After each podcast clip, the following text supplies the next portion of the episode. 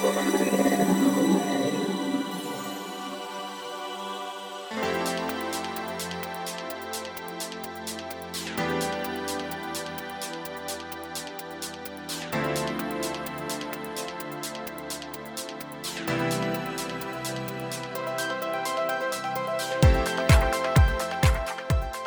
んにちは、ゆっきです。さあ、菊間が第406回の時間がやってまいりました。先週ね、若々しく行こうと宣言された早川さんの登場に期待です。早川さん、今週もよろしくお願いします。こんにちは。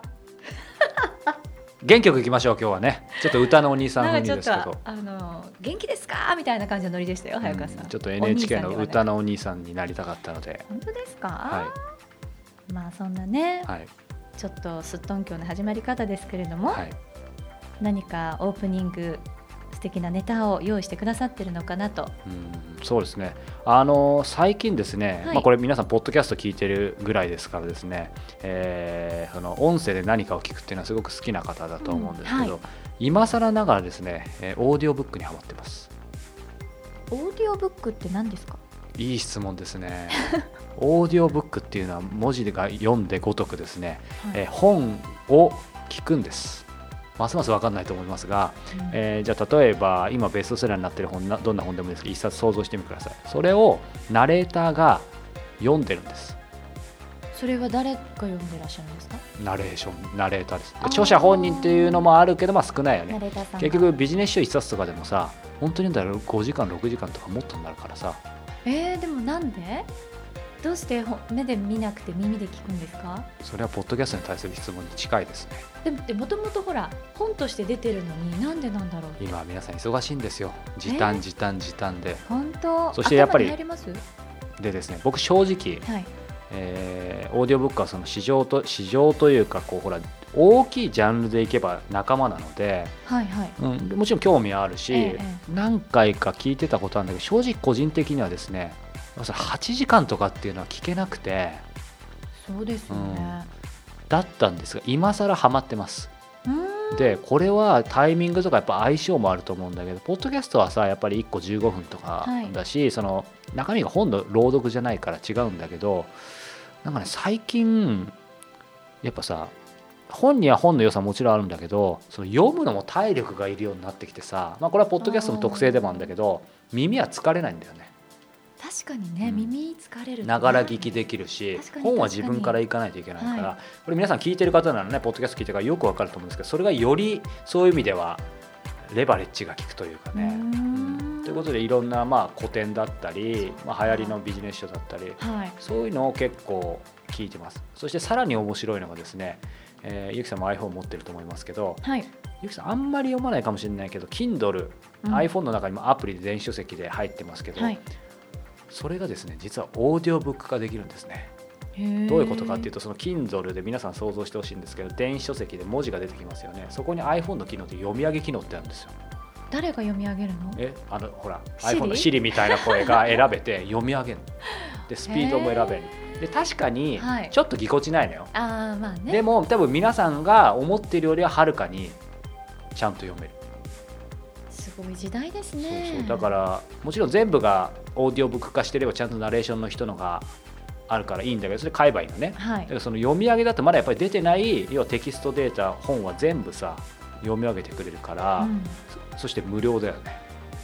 ああすごいですね。そっか。なので、まあ、最近ちょっとそれにハマってて。なんか2週続けて結構ハマってる感じのお話ですけど。そうだね。ね。うん、なのでまあそんな良いこと良いもの的な。毎度のこれ良いこと良いものネタになくて困ってたんですけどね昔、まあ、最近良いこと良いものがたくさん出てきましたので僕もね活発に動いてるのかなと今思いました。さあそれでは皆様本編もお付き合いください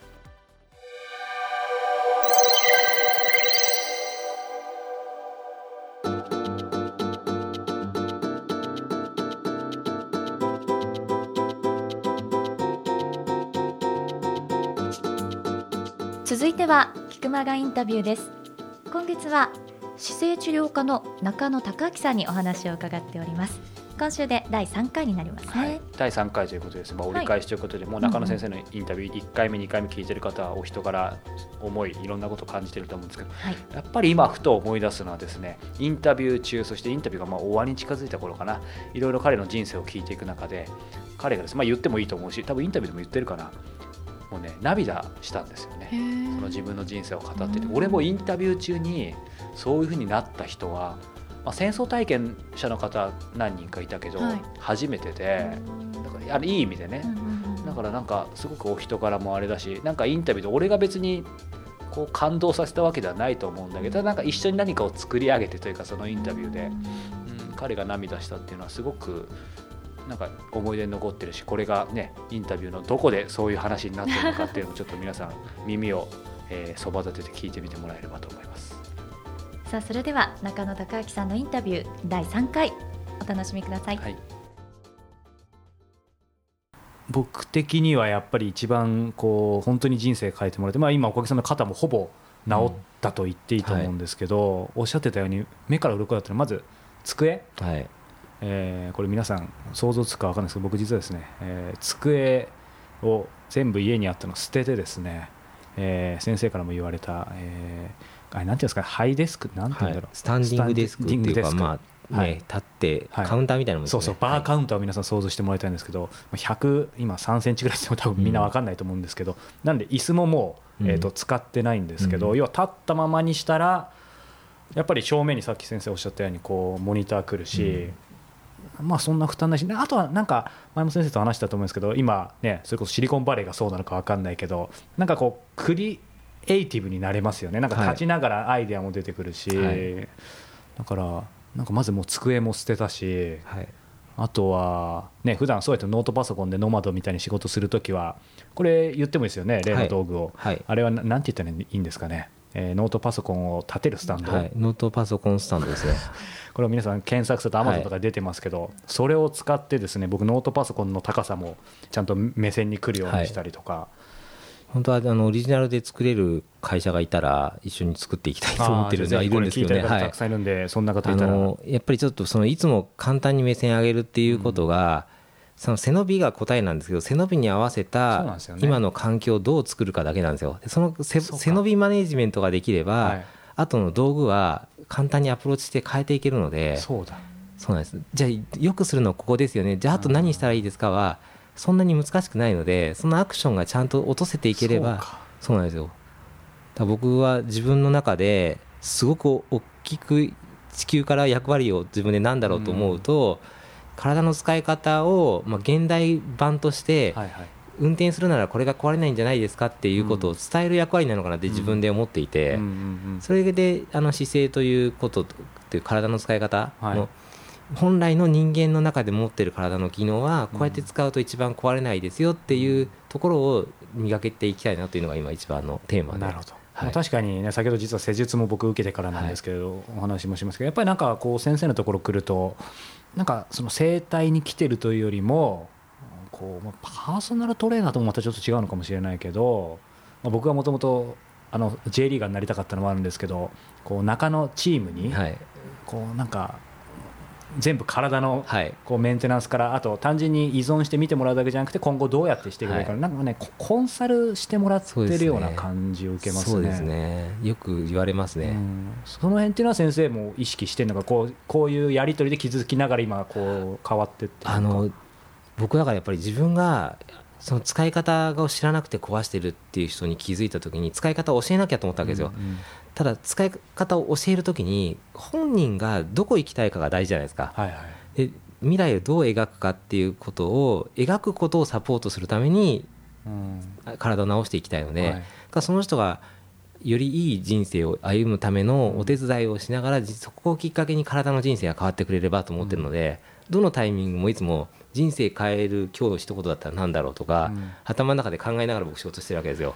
深いねそれはどこからそうそれはね中野孝明さんになんんでしょう。やっぱりんなんだろう最近のことまでいくとやっぱりみ未来も過去もなくて今しかないっていうじゃないですか、うん。ただやっぱり自分ができてもう会わないかもしれない人がいっぱいいるからじゃあ今日最後に伝えるなら何だろうなっていうことを伝えられれば後悔しないかなっていうのがそこのきっかけですね。うんそれは、うん。でも例えばこうターニングポイントじゃないですけどターニングパーソンみたいな誰かに言われて気づいたのか自分でこう自然これはね自分で言ってたら患者さんが言ったんですよ。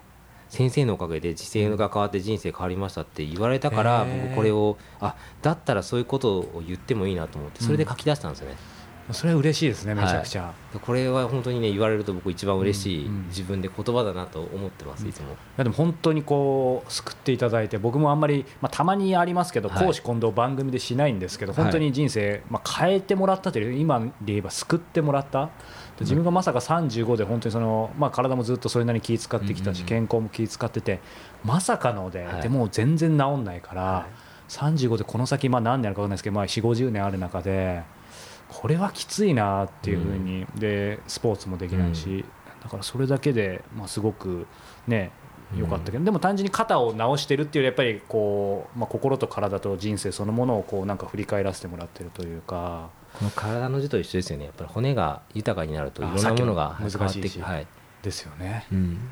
まあ、あとはねここの本にもありますけどこれですねやっぱり触れないわけにいかないと45万円のベッドより5000円の布団の方がいい。そうですそうです。の心は？その心はね。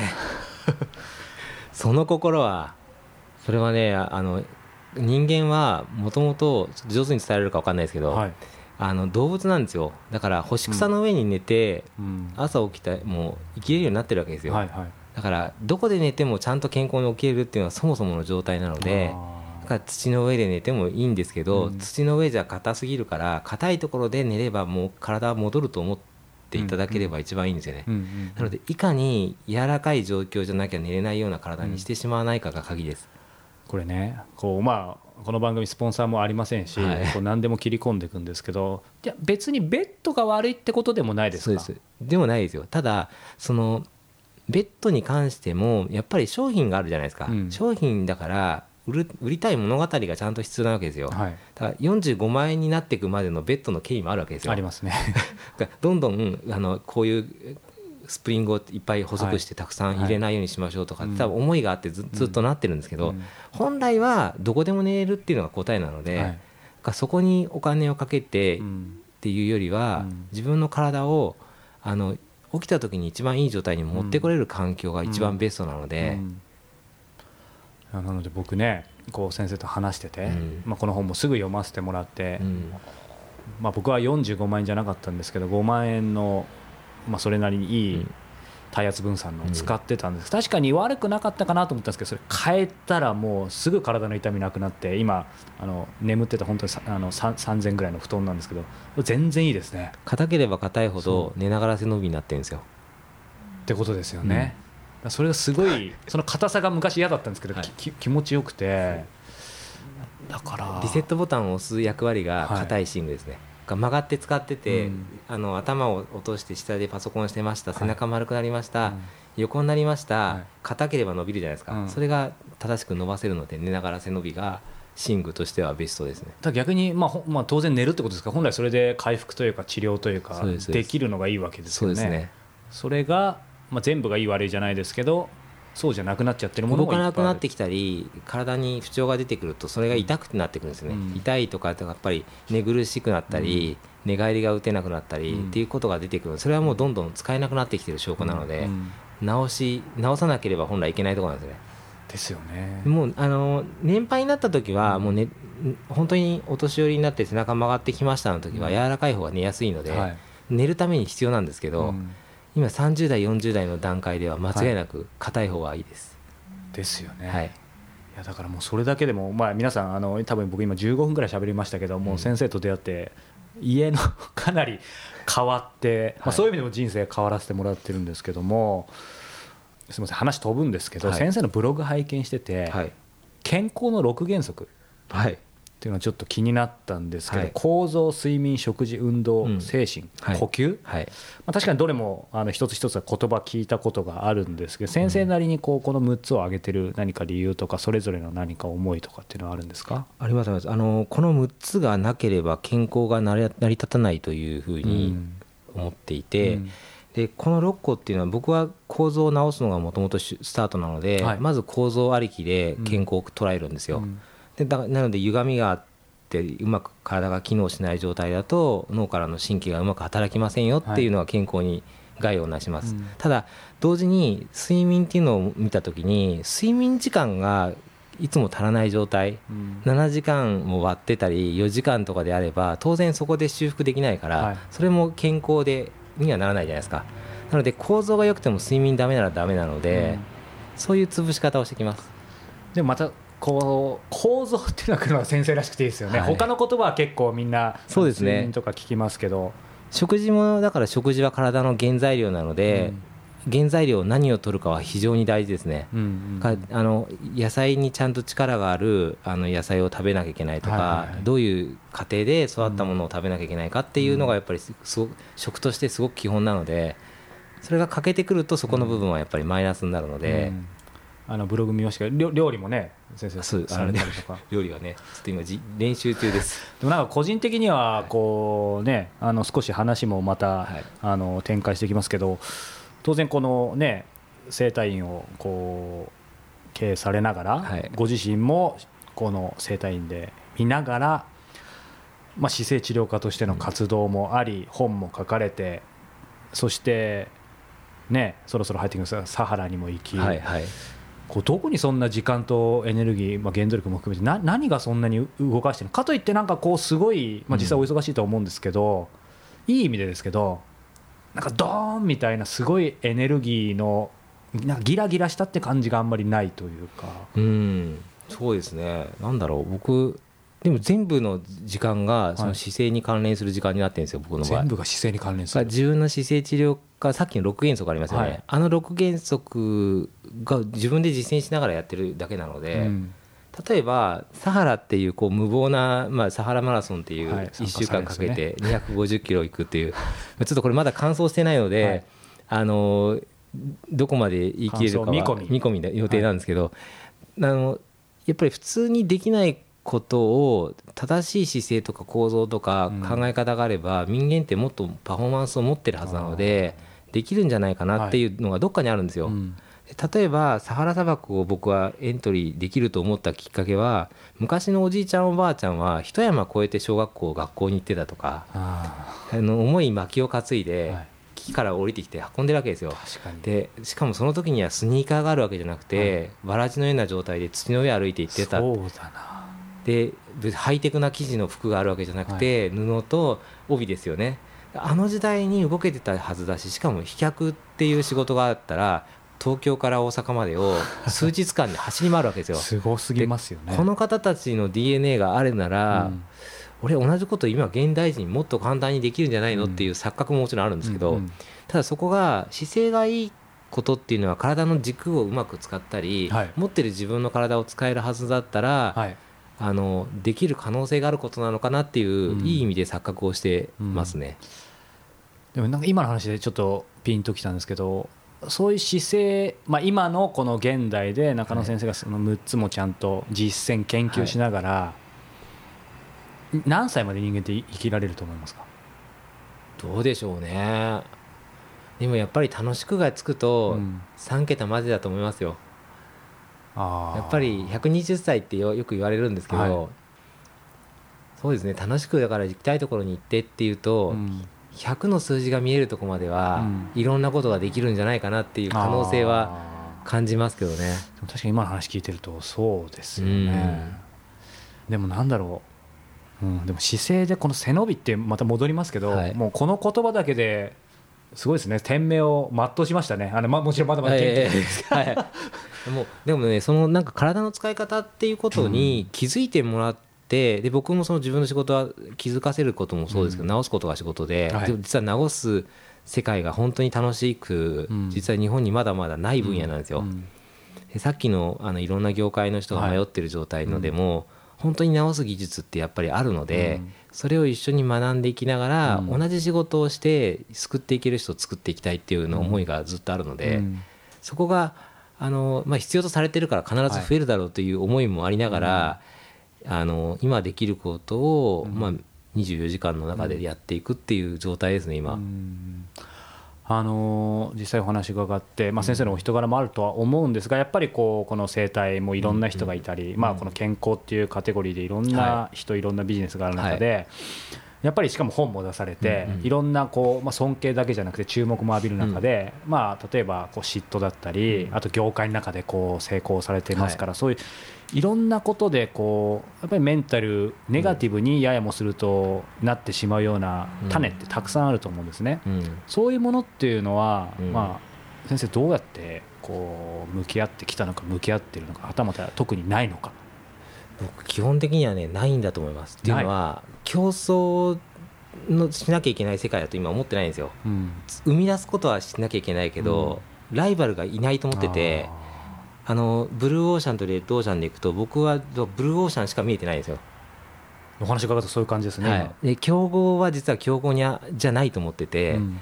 今ないものを生み出した時にはそれ必要だと思った方が共感してくれれば、はいあのビジネス的な話でいくとお客さんありきじゃないですか、うん。だからそのお客様がやっぱり喜ぶことがちゃんと必要で提供できるんであれば、そこは自然に伸びるはずなので、うん。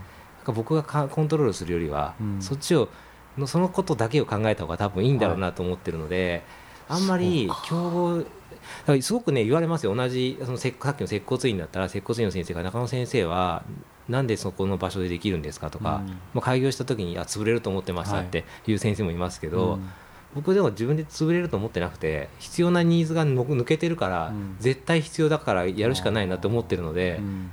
だからあんまりあのそういう意味では勝手にあの、気にしないようになってるかもしれない。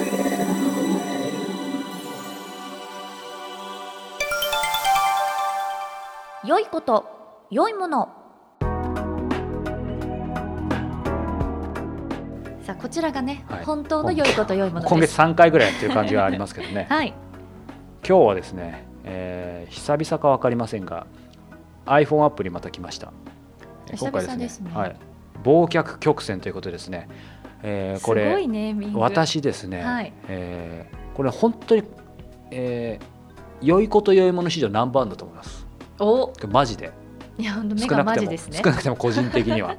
何なんですかこれは？あのですね、はい。えー一言で言うと、まあ、僕の使い方ですけど、まあ、その使い方が一番まっとうと思いますけど、えー僕ご存知の英語をずっと勉強してるんですね。そうですよね。やっぱりフレーズどれだけ覚えるかが命なんですけど、うん。えー毎回オープニングで最近言ってたんでオープニングネタでは使えませんでしたけど最近本当やっぱり記憶力が落ちてきて、うん。やっぱさ中学校とかの時ってこう見えても結構成績良くて、うんうん。でもう見て暗記とかできたんだよね全部教科書とか。あだからもうさすがにもうそれできなくなってきてさ最近やばいなと思っててやっぱりそのフレーズゆきちゃんも英語勉強したら分かると思うけどそのフレーズをちゃんと徹底的に1個ずつ1日1個でも覚えていけばさあはい。年間で365個になってさその積み重ねだからいいと思うんだけど、はい。まあ正直覚えられません。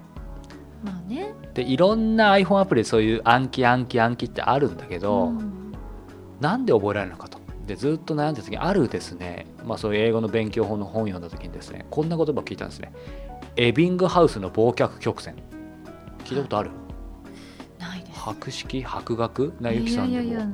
これですね、えーエビングハウスの忘却曲線っていうのはですね、えー超有名らしいんですがドイツの心理学者ヘルマン・エビングハウスがですね、はい。えー意味のない3つのアルファベットの羅列をたくさん被験者に覚えさせてそれの記憶がどれくらいスピードで忘れられていくかっていう実践実験をしたらしいんですね。はい。その結果をグラフ化すると今ゆきちゃんにはちょっとねあのサイト立ち上げてますけど、はい。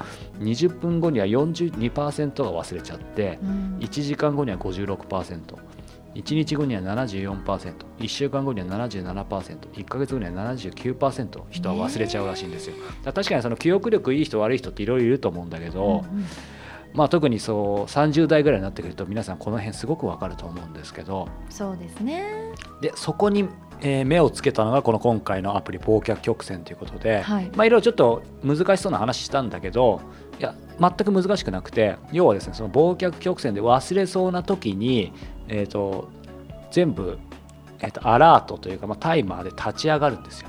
つまり何が言いたいかっていうと例えば僕あるフレーズをこのアプリで登録しておくとさっきの話でいくとね、えーその20分後とかに立ち上がったりとかでそれでそれがちゃんと暗記してたら次は1時間後。でそれでちゃんと暗記してたら次は7、えー1日後とかっていう。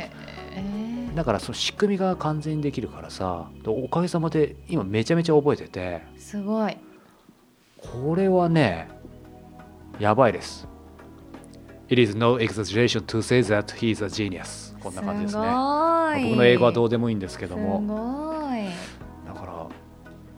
あのまあ英語にやっぱりかなり特化するかもしれないけど、うん。まあ他にもでも何か使えるよねきっと、そうですね。そのアプリは使い勝手が良さそうですよね、うん。まああのお子さんとかいらっしゃる方なんか受験勉強で分かんないけど俺もすっかり離れたけどなんかそういう公式覚えるとかさ。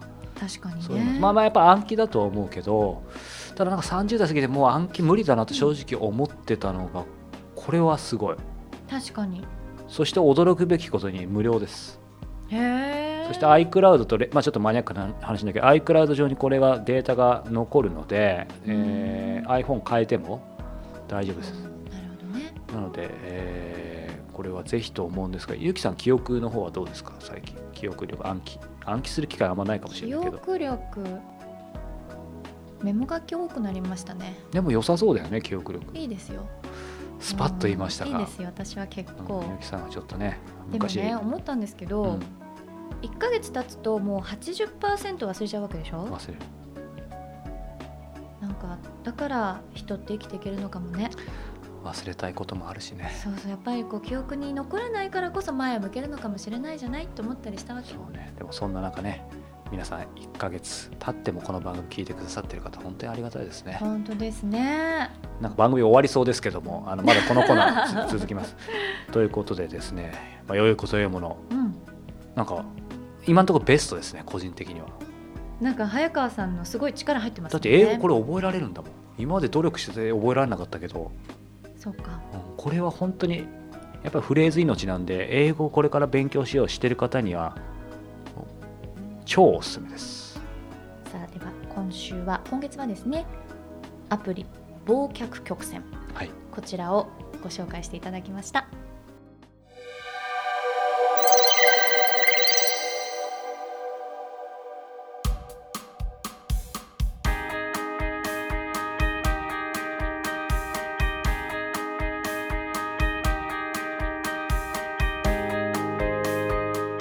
それではエンディングのお時間です。この番組では皆様からの質問をお待ちしております。菊間がトップページ入っていただきましてコンタクトボタンをクリックしてください。そちらから質問を書いていただけるフォームございますのでどしどしお寄せください。質問を採用させていただいた方には Amazon のギフト券500円分をプレゼントさせていただいております。さあそしてですね、はい。えーゆきさんの、えー素性に迫るこのコーナーですけども石平ブックトーク小説家と過ごす日曜日、はい。えー僕が去年の7月から、えーイラさんと始めているメールマガジン。1年？そうなんですよ。わおかげさまで1年をもうちょうどだね迎えるところなんですけど、今日はですね第19号から、えー短編ショートショートなんですけども、ね、今日もこれ金曜日でしょうからちょうどいいね。金曜日の同窓会ということですね。もうそこだけちょっとキュンと。なんかちょっと胸騒ぎがする、うん皆さんは同窓会を開いていますか？かくいう僕もそんなの気持ち悪い。同窓会なんて行く気にならないと学校卒業してからずっと思っていた。それが変わり出したのは40代も後半になってからだろうか。うん。定期的に開いているのは中学3年の時のクラスの同窓会だけれど実はもうその時の記憶はほとんどと言っていいほど残っていないのだ。でも顔を見るとなんとなく面影がある。人生の後半になるとそれまで見過ごしていたものが案外面白くなるんだよななるほどね。ということで同窓会どうですか？行ったことありますか？まだない？同窓会。同窓会はないかしら。ただまああの集まるうん。その学生時代の友達っていうのは決まってますけどね、正直同窓会あったら行く。私は行かなさそうなタイプだよね。それは何？なんかそういう初恋の人がとかそういうことじゃなくてな何が引っかかるの恥ずかしい可愛いね最近。るだって私女子校だからね。あそうか。男性に会うのが恥ずかしいとかそういうことでは全くないです。よなおさら行きやすそうだけどそうじゃないんだ。うーんなんかまあ機会があればね、タイミングがあれば全然いいかもしれませんけどまだ同窓会開くのにはみんな忙しすぎるのかな。でも今ゆきちゃんってなんかシンプルに恥ずかしいよな。なんか何がってことないんだけど気恥ずかなんだろうね。で大体ねああいうとこに行くとあの言葉って決まってるよね全然変わんない。絶対どこでも言ってると思いますよ。ですよね。なんで今回僕もこれ今話しながら金曜日の闘争会ってねなんかいろんなちょっとストーリーが想像できま金すよね。曜日だものね。まあ、僕が言うと陳腐になりますので何も言葉は言いませんが、はい。まあ、皆さんちょっとこうねちょうど今日金曜日ですのでそんなことに思いを馳せてみていただければと思います。さあエンディングですが。はい。ゆきさんどうですか？あそういえばね私、あの早川さんのオーディオブックはいはい。でオープニングのはい。思い出したんですけど、私も今更ながらハマってるものがあってはい。ラジオ。私ねラジオって今まで正直全然聞いたことなかったんですよ。そうなんだ。こんな番組ね、ポッドキャストもやってながら、そうなんですよ。で本当に遅まきながら、うん。要はラジコ。はいはいはいはい。をダウンロードしてちょっと結構今ハマってます。お気に入りの番組は福山の番組とかラジコで流れてる流れてまだやってるよね。きっと。うん。きっとってことはやっぱあ触れちゃいけなかったかも。う福山さんは。ね。いやいやいやいや。あのーなんだろう。何聞いてんの？例えば、なんでしょうね。結構だからそれこそこの番組が好きとかではなくてうん。朝用意をしてる時とかそういうこう何かをしながら聞くっていうのには最適ですね。今までそういうの学生時代とかなかった全くないです。あそれはハマるかもね。ラジオって。そうなんだうんであれってすごい選曲がこううん。ピッピッピってできるじゃないですか。だからね。いいよね。だから最近ね全然関係ないけどさレコードが流行ってるとかさうん。なんかこう昔流行ってたものが流行ったりとかうん。自分の中ではなかったもので結構みんなそが当の昔に終えてるものをデビューするとかっていいよねだから全くこう理解できなかったのね、うん。ラジオってってごめんまあ食わず嫌いだったんだろうね聞かず嫌い。そうなの。だしラジオわざわざ買わなきゃいけなかった時代じゃもうないから、そうだね。でもそれもでも自分の興味よりもちょっと仕事きっかけでやっぱり入ったら案外面白いっていうのでね。俺ら俺らの年になるとなんか年寄りみたいであれだけどやっぱりある意味そういう仕事がなんかちょっとあの強制的に世界を見せてくれないとってところあるよね、確かにまあ、ねだからその辺は俺も今聞きながらちょっとまあ反省するほどではないがやっぱり世界は少しずつ広げていきたいよね。臆病になってきてるのよね。はい。少しずつ頑張りましょう。まあね1ヶ月経てばどうせ8割忘れますからね。確かに。さあでも来週聞くのは忘れないでください。ぜひ